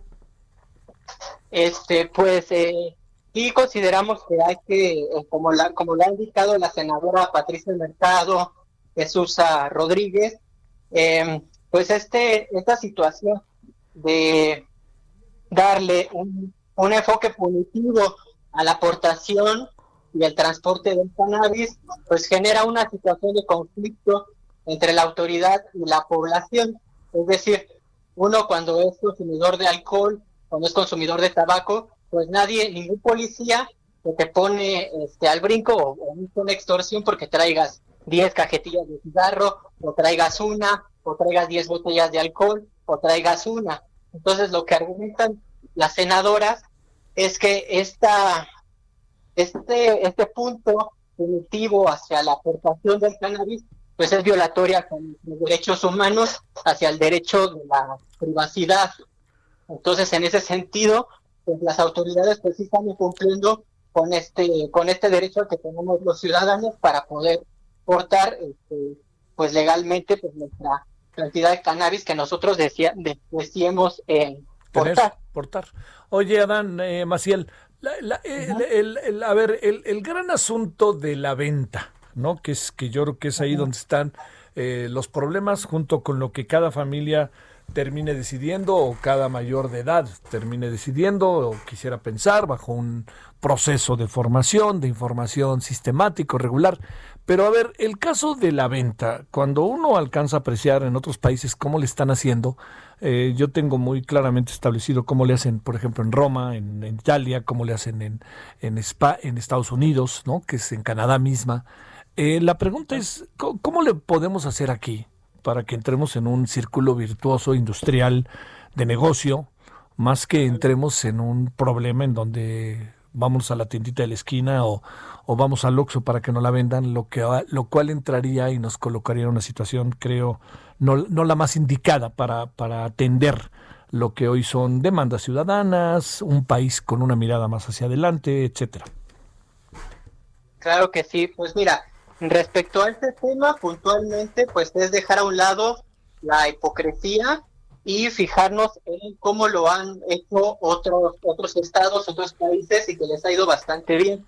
Si bien hay, hay países que han legalizado totalmente el cannabis, como es el caso de Canadá y Uruguay, eh, les ha ido bastante bien con, con los modelos de, de clubes canábicos, con los modelos de, de que las farmacias puedan sean las que vendan o tener estos sistemas mixtos, ¿no? Hay farmacias, hay clubes canábicos o las personas pueden tener en la comodidad de su casa para ya no exponerse a un mercado, poder cultivar eh, sus plantas en su propia casa. Entonces tenemos que pasar eh, la discusión más allá de la, este, por ejemplo, actualmente, actualmente es completamente ilegal poder comprar marihuana, sin embargo, en la realidad es súper accesible esta planta. Entonces, no vemos una, como una realidad que la legalización eh, sea un problema para el consumo de las personas cuando México tiene ya actualmente, con toda la ilegalidad, después de 100 años de prohibirla, pues el, el consumo es súper altísimo. Entonces, más bien tenemos que regular, tenemos que crear mecanismos para que la marihuana no llegue a los niños, crear mecanismos para que el cannabis eh, se, eh, se integre al mercado regulado de la mejor forma. Sí, claro, claro. Oye, el tema medicinal, de impresión que tengo es que ese sí va caminando, ¿no? O va caminando como por otra vía y, me atrevo a decir este menos controvertida, es mi impresión. ¿Estoy en lo correcto, Adán? Este, más o menos, está, es, es, menos controvertida y es más aceptada, pero tiene 41, 41 meses de retraso.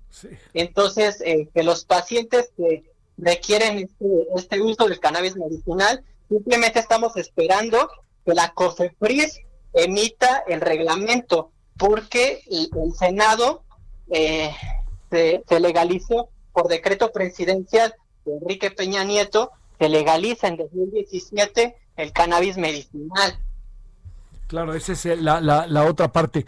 Eh, tengo la impresión de que estamos dando un paso, ¿verdad? Sí estamos dando un paso se, ve muy interesante porque ya no están este, considerando la, la modificación de las leyes para una regulación este, pequeña, sino que vemos una, un, nuevo ejercicio en el cual se va a crear una ley federal más robusta que incluye los, beneficios del uso industrial y también este garantizar los derechos humanos para el para el uso personal y esto es, es benéfico, va a ser un, un trabajo más extenso, pero es, este, es más interesante. Sí, sí, sí.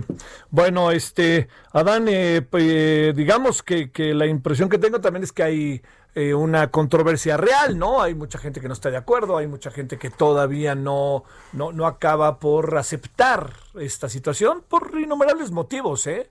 Desde los motivos que tienen que ver de, de ética, personal, históricos, su mirada del mundo. Y yo creo que es un momento en donde híjole, entiendo que hemos hablado y hablado y hablado, pero, pero sí sería un buen momento para echar un sprint final en cuanto a escuchar voces por aquí, por allá y por todos lados, ¿no? Sí, pues cada vez se, suman más al, al a, la, legalización del cannabis, no solamente en México, no solamente los usuarios. Por ejemplo, México firmó en 2015 las metas postmilenio con la con la ONU. Sí. La ONU establece que los países que están integrados a ella pues deben de ya entrarle a la regulación o a la legalización o a retirar la punitividad a esta planta, porque más allá de generar beneficios, eh, prohibirla, hacerle la guerra, ha hecho lo contrario, causar más problemas, causar violencia, causar este, un montón de situaciones que no han sido favorables. Entonces, las mismas instituciones eh, internacionales ya han declarado que la prohibición del cannabis es un fracaso. ¿La qué, perdón? La prohibición del canal es un fracaso. Oye, eh, ha aceptado, déjame decirte, por 82 votos a 14 creo, este, el dictamen ha sido aprobado ya en el Senado ahorita.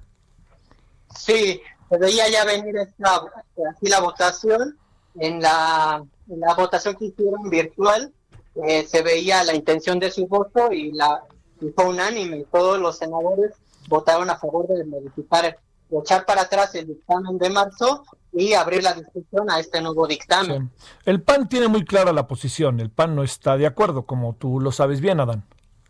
Sí, exactamente, ahí escuchamos sus, este, sus posturas, nos parece lamentable que todavía haya este tipo de pensamiento, pero pues, este, pues vamos, se va, se va avanzando de todas maneras. Bueno, te mando un saludo a Dan Maciel, representante de la empresa Hemp, Solution. ¿Vas a poner tu tienda o no? ¿O qué has pensado tú? Eh, no, nosotros estamos este, enfocados a ayudar a la sociedad civil para que ellos obtengan los derechos, se van a abrir las licencias para que los campesinos, este, los trabajadores del campo tengan trabajo, para que los enfermos obtengan sus, este, sus medicamentos, sus suplementos alimenticios y es toda una cadena, ¿no? También las empresas o los emprendedores que quieran incursionar en este tema, pues que tengan la libertad de hacerlo. Oye, los canadienses revisan cada año el asunto, no es mala idea, ¿no? Sí, sí, es algo que se tiene que ir trabajando de la mano de la sociedad civil. Es, es, un trabajo integral, ¿no? El gobierno, las empresas y la sociedad civil para ir este, marcando en qué vamos avanzando bien qué se está haciendo mal y eh, para ir corrigiendo y para ir impulsando más este tema. Adiós, Adán, muchas gracias y muy buenas tardes. Un placer, nos vemos. Hasta luego, Adán. Adán Maciel, ya escuchó usted una mirada sobre este asunto que se está debatiendo ahorita en la Cámara de Diputados y vamos a ver en qué, perdón, en la Cámara de Senadores, quise decir Cámara de Senadores. Bueno, este, a ver, déjeme, si, me, si no le importa, déjeme darle más elementos antes de irnos con París. Aguántanos tantito, París nada más para, para no perder de vista lo que se discutió, se discutió. Entre plantas, colores y accesorios alusivos a la planta de marihuana, 82 votos a favor, 18 en contra, 7 abstenciones. El Senado aprueba en lo general los artículos y los artículos no reservados del dictamen que recula, perdón, recula, regula el uso de la marihuana. Con esta prohibición se expide la Ley Federal de Regulación de Cannabis, la cual regirá, regulará el cultivo, producción, distribución, venta y su consumo para su público. Al presentar el dictamen a nombre de la Comisión de Justicia, su presidente Julio Menchaca dijo, este es uno de los temas más polémicos que se tengan en esta legislatura, atender una resolución de la Corte donde aclara inconstitucional varios artículos de la Ley de Salud en donde se prohíbe la el cannabis es todo un reto para la legislatura. El senador agregó, se pone orden, pues independientemente del uso adulto tiene un potencial para México porque al prohibirse la cannabis también se ha prohibido el cáñamo, que es un producto agrícola que puede generar un enorme potencial no solo en el campo, sino en la industria. Lo que no podemos hacer es que con la prohibición se esté generando que se esté generando y se haya generado en el transcurso del tiempo un crimen organizado, un ambiente de inseguridad, eh, un ambiente de violencia, de persecución y de enriquecer unos cuantos. De ninguna manera se pretende que el Estado mexicano sea un promotor de un psicoadictivo. Esto es interesante. ¿eh? En medio de la discusión del dictamen, Movimiento Ciudadano colocó en cada uno de los escaños relojes en color verde con la leyenda llegó la hora de regular, pero fueron retirados de la zona de los panistas en los escaños de la bancada de Morena y sus aliados. Eh, así como del PRD, también sobresalían carteles, eh, carteles perdón, en color verde y blanco donde se leía no a la criminalización, sí a la libertad. Bueno, trato de actualizarle al máximo lo que está pasando, lo que ya pasó y ahora viene, vámonos a ver qué otras discusiones van a tener sobre el mismo tema a lo largo de la tarde. 17 con 20 en la hora del centro. Solórzano, el referente informativo. A ver, París, ¿dónde andas? ¿Cómo te va? Buenas tardes. Buenas tardes, Javier, amigas, amigos de de México. Y es que esta mañana el secretario de Relaciones Exteriores, Marcelo Ebrard, aseguró que en el caso del ex titular de la Serena Salvador Fuegos, México defendió ante Estados Unidos su dignidad y la de sus Fuerzas Armadas. Y es que en la conferencia matutina el mandatario, el canciller mexicano, dijo que defender la dignidad de México no significa defender la impunidad, ya que la Fiscalía General de la República le una investigación. Dijo que el presidente López Obrador los instigó a defender la dignidad de México y la de sus instituciones, sobre todo de las Fuerzas Armadas, armadas, sobre todo ante este caso del general Cienfuegos. Dijo que el gobierno de Estados Unidos tiene confianza en que la Fiscalía General de la República y el Poder Judicial van a realizar una investigación a la altura del prestigio de México y de la dignidad de, nuestro país. Eh, también el canciller dijo que con este acuerdo con Estados Unidos también se, eh, se establecen las nuevas eh, líneas de cooperación, se ratifican estas bases de cooperación, las cuales es que si hay alguna investigación, alguna indagatoria o indicio de corrupción, de corrupción de la delincuencia, se tiene que hacer de conocimiento de la autoridad de México, ya que México sabrá aplicar la ley. También el canciller mexicano dijo que que sería suicida si México no investiga al general Cienfuegos, luego de haber conseguido un acuerdo histórico con el gobierno de Estados Unidos, Javier. A ver, pero lo que sí es este eh, digamos, al fin y al cabo, eh, como los memes, ¿no? Mi querido París, rescatando al general Cienfuegos que salió en todos lados, ¿no? Así es, y es que fueron muy pocas horas desde que la jueza de Estados Unidos eh, otorgó este acuerdo, ya cerca de las 7 de la noche ya se encontraba en territorio mexicano y ya trasladándose a su casa, donde, bueno, proporcionó su dirección y un teléfono para localizarle en caso de que la Fiscalía General de la República necesite tener eh, alguna declaración o algún posicionamiento de caso del, general Cienfuegos. Pues no es mi impresión, mi querido París, que se quiera pelar, ¿no? Más bien tengo la impresión de que va a pelear por todo con tal de que se las cosas este, entren en otra etapa para él mismo, ¿no? Y incluso pues en el camino a las Fuerzas Armadas. Gracias, París. Buen día, buena tarde. Buena tarde. Misael Zavala, a ver qué, se va el licenciado, el pide licencia el doctor Navarro, ¿no? A ver de qué se trata. Así es, Javier. Eh, eh, hoy en la en pleno del Senado, Miguel Ángel Navarro, pues ya oficializó la licencia eh, al Senado de la República para buscar la candidatura de Morena al gobierno de Nayarit. El morenista, que es presidente de la Comisión de Salud, solicitó la licencia en una misiva enviada al Pleno eh, de, este, de esta Cámara de Senadores y será válida hasta el 15 de diciembre. Antes pues, de despedirse del Senado, el legislador Navarro, eh, como presidente de esta Comisión de Salud, impulsó el dictamen para regular el uso de cannabis lúdico, que en unos momentos, bueno, que hace un momento ya fue votado y bueno, hace unos días el senador también por Nayarit eh, fue internado en el Centro Médico Naval de la Ciudad de México debido a que se complicó su salud a causa de contagio por COVID, pero bueno, salió, eh, salió, regresó al Senado y hoy pues ya pide licencia y pues se medirá con otros precandidatos u otros aspirantes al gobierno de Nayarit. Por ejemplo, está Leopoldo Domínguez de, Acción Nacional o también eh, Manuel Humberto Cota Jiménez del mismo eh, partido de Morena. Y bueno, hoy ya se oficializa, será hasta el 15 de diciembre cuando el senador pues ya sea el último día eh, en la Cámara de, de los Senadores. Pues me da la impresión, Misael, que este es el bueno para Nayarit. Muchas gracias, Misael. Buenas tardes. Gracias, buenas tardes, Javier. Bueno, vamos este a nuestra última pausa. Vamos a regresar con la parte final. Eh, hoy en la noche el tema Cienfuegos. Beatriz Pereira, destacada periodista de deportes de la revista Proceso, entre otros lugares, le está presentando un libro. Vamos a hablar de ese libro sobre béisbol. Además es un personaje muy padre, Beatriz.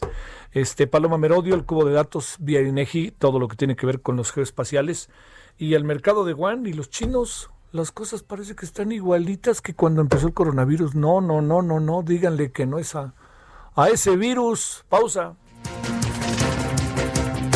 El referente informativo regresa luego de una pausa. Estamos de regreso con el referente informativo. Balance Inmobiliario es presentado por Inmobiliaria 20. Estrena hoy Casa Odepa en 20. Grandes promociones en Tecámac, Querétaro, Puebla, Cancún, Playa del Carmen y Monterrey. Tu mejor hogar e inversión está en 20. Búscanos en 20.com.mx.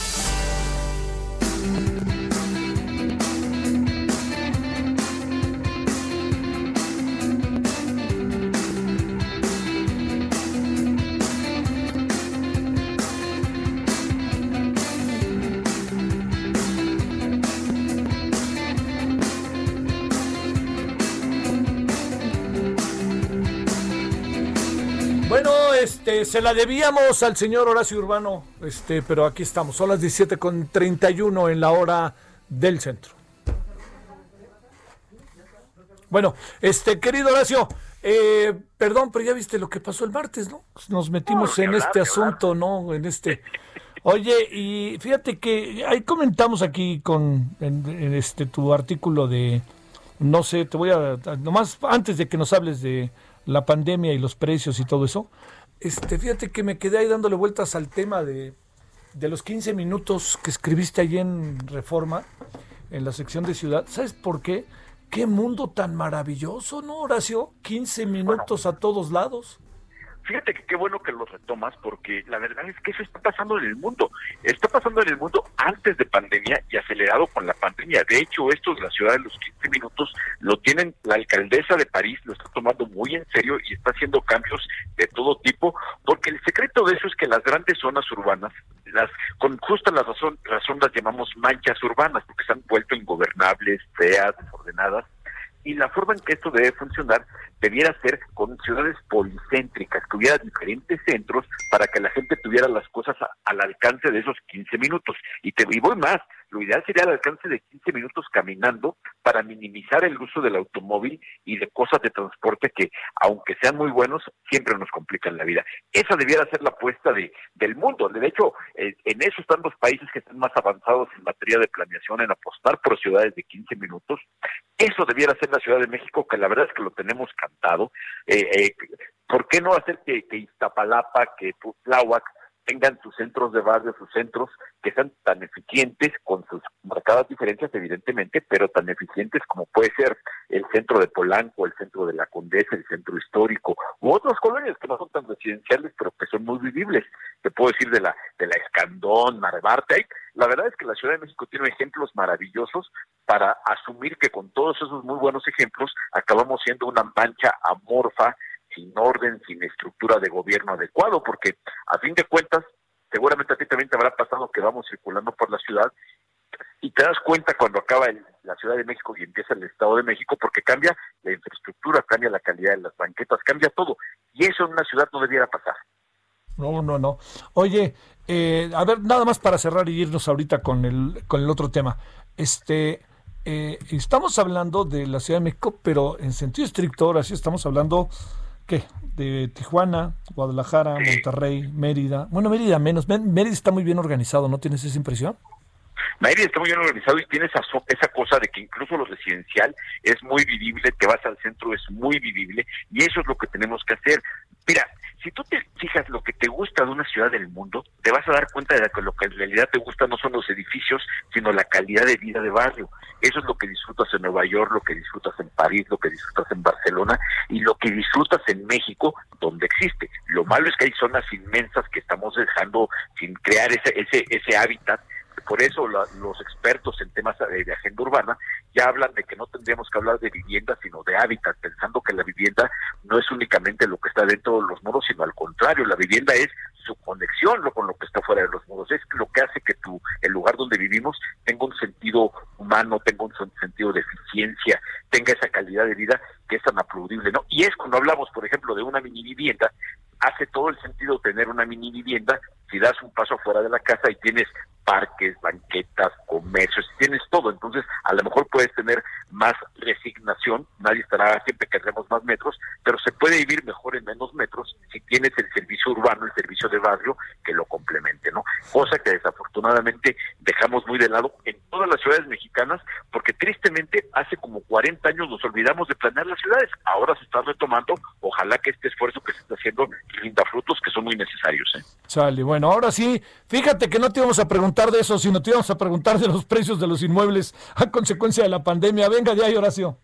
Pues fíjate que están pasando fenómenos bien interesantes, porque en algunas zonas residenciales estamos viendo que hay en rentas, en precios de renta, está viendo unas bajas de tampoco marcadísimas, está viendo eh, reducciones en las rentas de un orden para vivienda de un 10%. Eso me parece que es notable. En el caso de oficinas llega a ser más alto el descuento, porque la verdad es que es que la situación está está difícil, ¿no? Hoy día rentar un local comercial, rentar una oficina, es muy difícil porque imagínate cómo vas a rentar algo si en el edificio donde yo, por ejemplo, tengo la oficina, todavía no nos permiten trabajar a, todo tren. Entonces, como quién va a querer rentar si no se puede ni ocupar la oficina. Entonces, eso está creando un fenómeno muy interesante en los bienes raíces que está provocando que por falta de uso, por falta de capacidad de uso, estén bajando los, los precios de las rentas. Mira, imagínate un restaurante donde tú conoces tu comida financiera por un restaurante, haces los números en función de la ocupación que va a tener. Si hoy te dicen que la ocupación va a estar cuando mucho al 30-40%, quiere decir que el ingreso va a estar a menos de la mitad y sobre eso, sobre lo que tú decides cuánto puedes pagar de renta. Y eso está dándole una sangoloteada al mercado de renta de locales comerciales y de oficinas. La vivienda en zonas residenciales está bajando porque la demanda ha, bajado en las, en las viviendas residenciales y en el resto, la vivienda de tipo medio, que en el caso, por ejemplo, de la Ciudad de México, estamos hablando de vivienda entre 2 y 4 millones de pesos, no, no está habiendo variación. La verdad es que se está vendiendo, como habíamos dicho, se está vendiendo bastante bien. No suben los precios, pero evidentemente tampoco están bajando. Eh, estamos en un momento, Horacio, en donde, eh, a ver, yo sé que es una mala pregunta, sobre todo por cómo puede ser interpretada la respuesta. ¿Estamos en momento para comprar, si es posible, bienes inmuebles o no? Estamos en un magnífico momento para comprar bienes inmuebles. Primero, porque en caso de emergencia, siempre a nivel mundial, los ladrillos son uno de los mejores lugares donde te puedes sentar sabiendo que tu, tu lo que compraste va a ganar plusvalía. Estamos además con un momento donde los precios hay forma de negociar los precios y donde estamos, también hay que decirlo, hay que recordarlo porque lo hemos insistido mucho, en un momento en que estamos con las, los créditos hipotecarios más baratos en la historia del país. Estamos hablando de créditos que ya están incluso con tasas de interés por debajo de 8%, que ya en verdad hacen muy atractivo la capacidad de comprar un bien raíz para quedártelo, para invertirlo. Hay mucha gente que además también hay que ver que en este momento, así como muchos le estamos le están, pasando muy mal, desafortunadamente, hay otros que siguen con su ingreso y que además no han, no han viajado porque no se ha podido viajar y eso parece mentira, pero a muchos les está generando un ahorro por no poder gastar. Entonces, en lugar de tener esa lana ociosa, pues a lo mejor conviene comprar una casa y a lo mejor esa ese lana que han podido ahorrar por no poder por no poder consumir les permitirá comprar unos cuantos metros más de casa o una mejor ubicación. Yo creo que ahora lo interesante es que como consumidores de un bien raíz que a mí me parece que pocas cosas más importantes, por ejemplo, las ventas de coches se han caído las de bienes raíces han, se han mantenido. ¿Por qué? Porque mucha gente, ¿para qué compra un coche que no va a usar? Pero en el caso del bien raíz, sí lo usamos. Quieras que no, necesitamos una vivienda, necesitamos una mejor ubicación. Mucha gente está optando por lo que antes era una segunda casa, una casa de fin de semana. Ahora se está, hay, yo conozco ya muchas personas que están tomando la opción de rentar en la Ciudad de México y donde están comprando es en, en ciudades cercanas, porque ahora con lo del home office están trabajando a todo dar desde Cuernavaca, desde Toluca, desde Querétaro, bueno, Querétaro ya es Chilangolandia 2, entonces me parece que es muy interesante lo que está pasando, ¿no? Bueno, Horacio, te mando un saludo y muchas gracias. Oye, ¿te puedo dar otro chismecito que acaba de pasar? Venga de ahí. Acaban de aprobar la, la, reforma a la ley del Infonavit y del Fobiste. A ver, cuéntanos tantito de eso. Ah, bueno, es la reforma a la ley tan que se había comentado, donde ya ahora ya un derechohabiente del Infonavit podrá usar su crédito para comprar un lote con servicios. Sí, claro, claro. Entonces, es una reforma importante porque a fin de cuentas el, objetivo, el espíritu de la reforma es que cada trabajador pueda usar su crédito para lo que quiera. Tú alguna vez decías, y si lo, puedo sacar, lo puedes sacar. Te adelanto también que están preparando un crédito para que lo que tienes ahorrado en tu cuenta de vivienda lo puedas utilizar como enganche complementado con un crédito bancario. Entonces, el chiste de esto es que un trabajador que está ahorrando en el Infonavit pueda usar esa lana que tiene ahorrada y el derecho a un crédito para lo que mejor le venga en gana. No solamente para vivienda nueva, puede comprar eh, este, vivienda nueva, vivienda usada, pues, remodelar, construir en terreno propio y ahora incluso comprar terreno. Está padre, ¿no? ¿Cómo no? Pero cómo no. Pero de nuevo, ¿eh? Bienes inmuebles está es el nombre del juego. Si está Bienes inmuebles se nos olvida. Cada vez que hay una crisis es el gran motor de la economía y el gran banco donde la gente podemos tener protegido nuestro patrimonio. Se nos olvida. hasta que viene una crisis nos acordamos que así salimos de, cosas tan traumáticas como fueron las guerras mundiales con estos, con, con, con, con es la infraestructura. Esto es invertir, no es gasto y es cosa que genera plusvalía.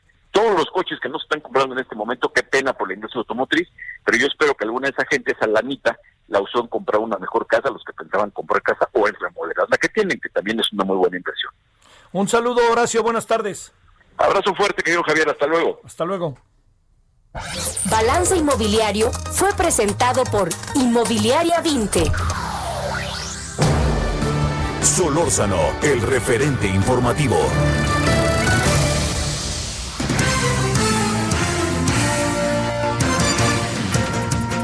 Bueno, vamos a las 17 con 41. ¿Cómo va el tema? Ayotzinapa, la prisión a un militar. Diana Martínez tiene todos los detalles.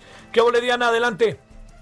Javier, ¿cómo estás? Buenas tardes. Pues sí, hoy una jueza federal dictó auto de formal prisión por delincuencia organizada con la finalidad de cometer delitos contra la salud al capitán José Martínez Crespo, presuntamente implicado en el caso Ayotzinapa.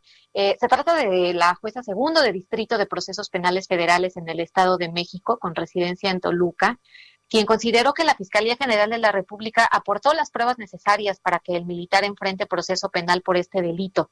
Desde el miércoles pasado, Martínez Crespo fue ingresado a la prisión del campo militar. El Heraldo de México ya había publicado que, de acuerdo con, con su abogado Conrado López, la orden de aprehensión eh, fue librada por delincuencia organizada y no por desaparición forzada, es decir, no específicamente por la desaparición de los 43 normalistas. Eh, de acuerdo con el litigante, eh, pues la acusación se basa en la declaración de Sidronio Casarrubias, ex líder de la organización delictiva Guerreros Unidos, y bueno, se le señala eh, por lo menos eh, se basa esta acusación en una declaración de Sidronio que él dice que alguien le dijo, eh, según el abogado, que tanto el capitán como otros oficiales recibían un pago mensual para colaborar con la organización criminal. Y recordarás que ya desde el martes pasado los padres de los normalistas pidieron que Martínez Crespo fuera, eh, se le dictara un auto de formal prisión, pero que además se le sumara eh, la acusación de, desaparición forzada, Javier. Oye, eh, a ver, como sea, hay un solo militar detenido y un solo militar en formal prisión, hasta donde entiendo. ¿Estoy en lo correcto, Diana? Sí, pero además ni siquiera por la desaparición de los de los normalistas. Esto son, vínculos específicamente con Guerreros Unidos. Sí, no tiene que ver con el otro tema. Sale Diana. Sí, que es un poco lo que pasaba con el Mochomo, ¿no? Que eh, bueno, está por delincuencia organizada, pero no por la desaparición de los de los jóvenes, en la última vinculación a proceso que se dictó. Sí, claro. Te mando saludos, Diana, buenas tardes. Buenas tardes. Adiós, gracias. Iván Saldaña, de nuevo, cuéntanos a ver qué se anda diciendo todavía del tema General Cienfuegos, que vamos a estar hablando de lo todavía un buen rato, Iván. Adelante. Así es, Javier. Eh, buena tarde nuevamente. Pues, eh, pues se calificó como una afrenta de Estados Unidos contra las Fuerzas Armadas de México esta detención del general Salvador Cienfuegos, porque de su rápida liberación demuestra que ese país pues no tenía los elementos para sostener las acusaciones en su contra. Así lo dijo Javier, el diputado del PRI y general de brigada Benito Medina Herrera el día de hoy en una entrevista aquí en la Cámara de, de Diputados, dijo que el hecho de esta detención inaudita así la llamó, es una afrenta no solamente al general Cienfuegos y a su familia, sino también a las Fuerzas Armadas y en particular al ejército mexicano. ¿Por qué? Porque el haber sido el comandante máximo del ejército, representa precisamente la institucionalidad y los valores que tienen las Fuerzas Armadas. Entonces, precisamente, dijo, yo como militar me sentía agraviado, agraviado porque para mí era inaudito. Ya se había manifestado anteriormente, Javier, el mismo general eh, que hoy es diputado del PRI, Benito Medina, ya se había manifestado anteriormente en una reunión de comisiones, había defendido a Salvador Cienfuegos, dijo que él lo conocía como no solamente como una persona en lo este, íntegra en lo personal, dice que lo conoce desde hace 56 años, pero eh, dice que también durante su ejercicio como militar y también como eh, ex secretario de la Defensa Nacional, pues siempre se caracterizó, se caracterizó por llevar una tarea con honor, con rectitud, y pues por eso es que el día de hoy también nuevamente sale. La defensa dice que eh, Salvador Cienfuegos no eh, necesita limpiar su nombre porque eh, pues lo que hizo Estados Unidos liberarlo eh, de manera rápida pues dice que eso automáticamente es lo que está limpiando el nombre del general. Sin embargo, sí lamentó las acusaciones que le hizo el país vecino. No quiso hablar más al respecto tampoco eh, sobre el proceso que pueda llevar aquí en México. Sin embargo, eh, también descartó que el ejército internamente haya presionado al presidente Andrés Manuel López Obrador para que a su vez este eh, el presidente pues pidiera a Estados Unidos la liberación de, de Cienfuegos eh, dijo que pues no hay forma de que esto suceda ¿por qué? porque dijo el presidente pues es básicamente el, nuestro comandante supremo y le debemos todo el respeto que nos ha obligado el pueblo de México para respetar a la institución presidencial Javier Auditorio bueno, este, siguen apareciendo voces que estaban calladitas, ¿no? Respecto a la defensa del, del ex secretario. Saludos, Iván. Muy buena tarde a todos. Gracias. Vámonos ahora con José Ríos. Vámonos contigo hasta el Estado de México. ¿Qué ha pasado? Supongo que también mucho frío por allá, ¿o no? Eh, pues poco frío de clima, Javier, pero en los ánimos de, acá en la región oriente del Estado de México, pues no es así. Pues te tengo que informar a ti, al auditorio, que pues al menos una persona fallecida y tres policías heridos es el saldo preliminar de un conflicto entre policías municipales de Catepec y taxistas de esa localidad, quienes esta mañana intentaron destruir varias este, grúas eh, dentro de una bodega ubicada en el fraccionamiento de las Américas. Los hechos ocurrieron cuando cerca de 50 taxistas de una organización perteneciente a la llamada Alianza 2020, que es presuntamente cercana al PRI, destrozaron con palos, bates de béisbol, piedras y otros objetos seis unidades de esta empresa de grúas denominada Sartec, los cuales, pues tras este ataque, huyeron del lugar. La agresión se registró en las inmediaciones de la Oficialía Calificadora de las Américas, donde tiene su base este cuerpo de policías municipales y cuyos elementos se percataron de estas ataques e iniciaron la persecución de los agresores sobre la avenida central Carlos J. González. Los taxistas continuaron su escape realizando disparos de arma de fuego, por lo que al llegar al cruce de las avenidas Honduras y México en la colonia Jardines del Cerro Gordo, eh, los agentes también inspectados de la Secretaría de Seguridad Estatal repelieron la agresión con un saldo de un taxista fallecido y al menos dos detenidos. Eh, más tarde, Javier, los taxistas arremetieron contra las unidades estatales y municipales, causando lesiones a otros tres agentes municipales y más destrozos a varias patrullas de la localidad, así como el robo de dos armas de fuego a los oficiales.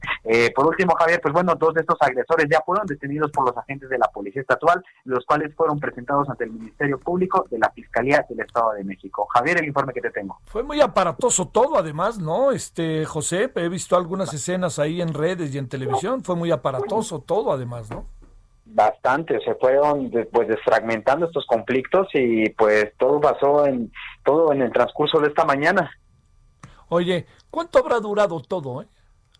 Yo calculo como a lo mucho una hora, pero fue algo que, que fue muy este espontáneo y que pues bueno, recordemos que este municipio es muy grande y básicamente pues mientras uno está en una zona de, un poco aledaña donde sucedieron estos hechos, pues la gente ni enterada, pero es una situación que, que, se fue desvaneciendo poco a poco.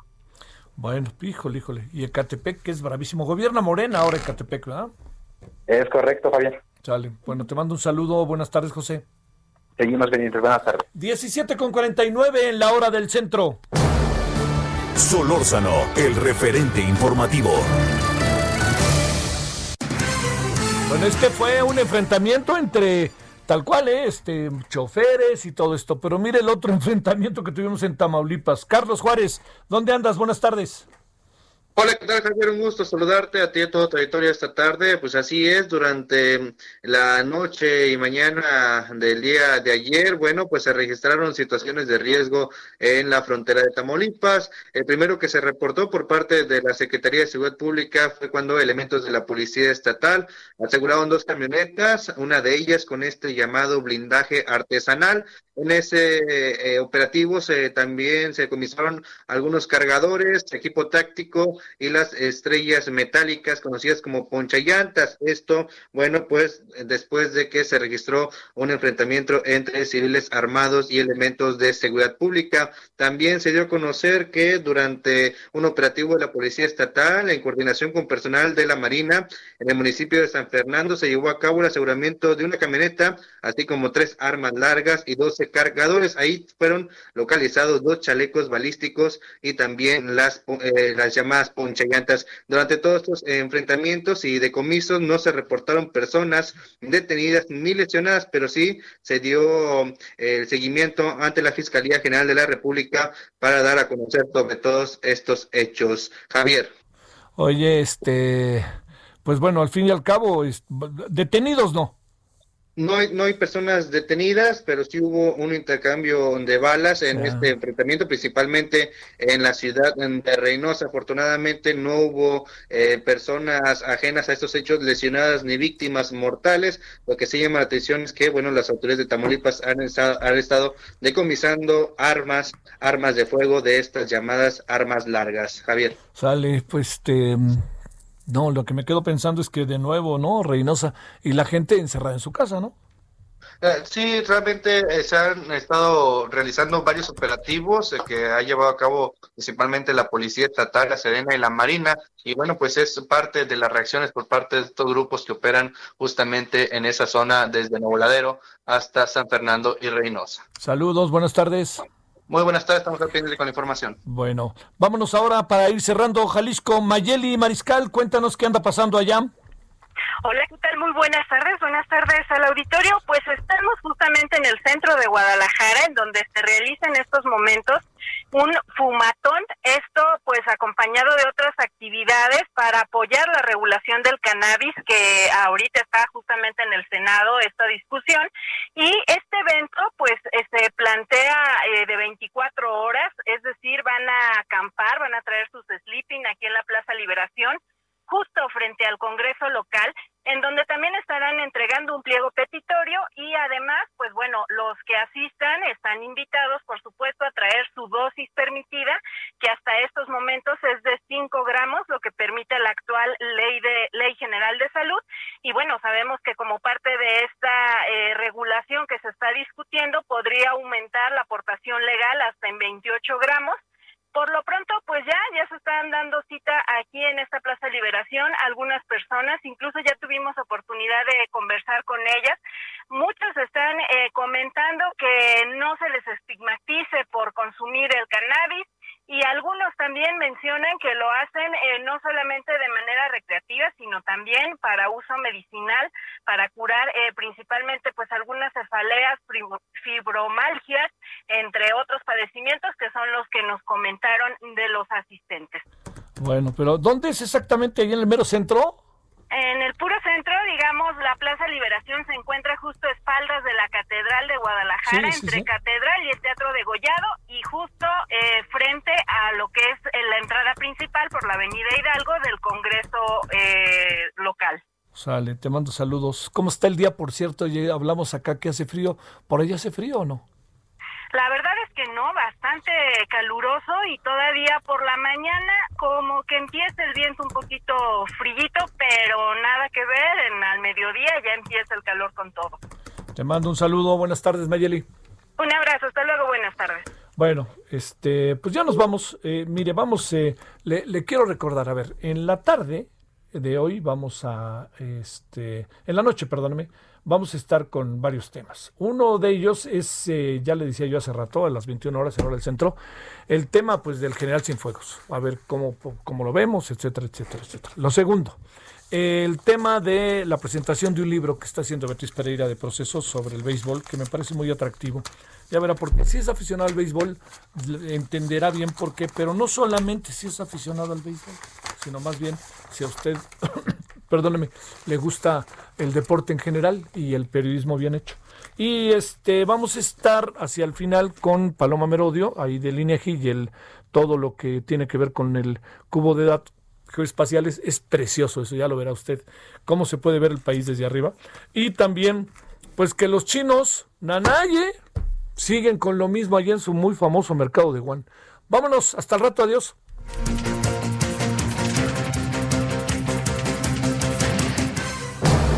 Hasta aquí, Solórzano, el referente informativo.